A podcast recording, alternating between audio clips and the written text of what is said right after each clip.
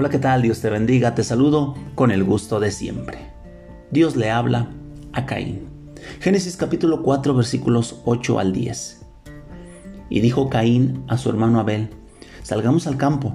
Y aconteció que estando ellos en el campo, Caín se levantó contra su hermano Abel y lo mató. Y Jehová dijo a Caín, ¿dónde está Abel tu hermano? Y él respondió, no sé. ¿Soy yo acaso guarda de mi hermano? Y él le dijo, ¿qué has hecho?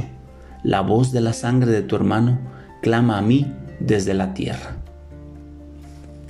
Amigo y hermano que me escuchas, el relato del día de hoy es acerca del primer homicidio cometido en la tierra.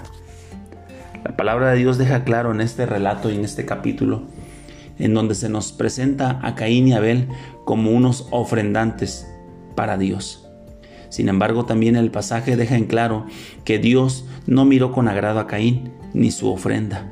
Y esto ocasionó que Caín se ensañara en gran manera y que su semblante decayera.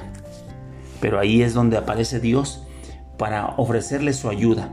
Primero, le invita a reconocer su sentimiento negativo, pues reconocer los sentimientos es el primer paso hacia una resolución correcta.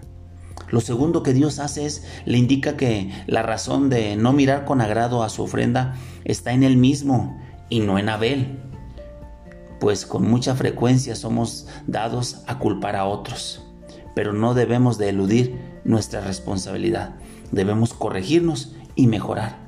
Y lo tercero que hace Dios es advertirle del pecado al que su sentimiento lo puede llevar.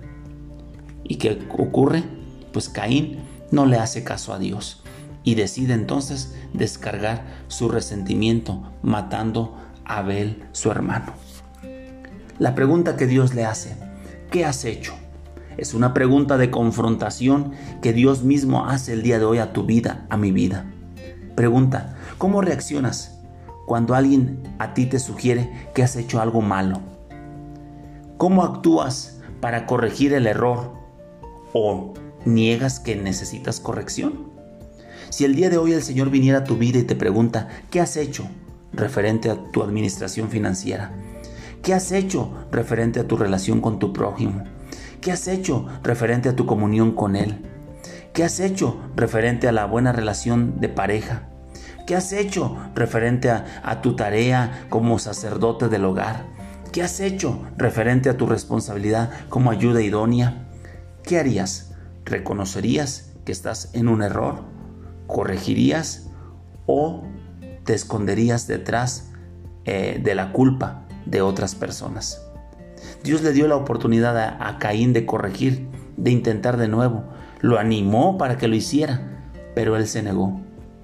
Y el resto de su vida es un ejemplo para usted y para mí de lo que le sucede a aquellos que se niegan a admitir sus errores.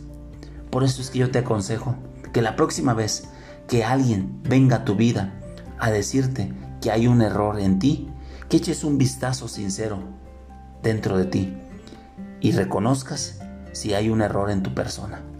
Elige el camino de Dios y no escojas el camino de Caín, que es el camino de la negación, el camino de apartarse de Dios antes que reconocerlo, pedir perdón y volvernos a Él. Que tengas un excelente día. Que Dios te bendiga. Hasta la próxima.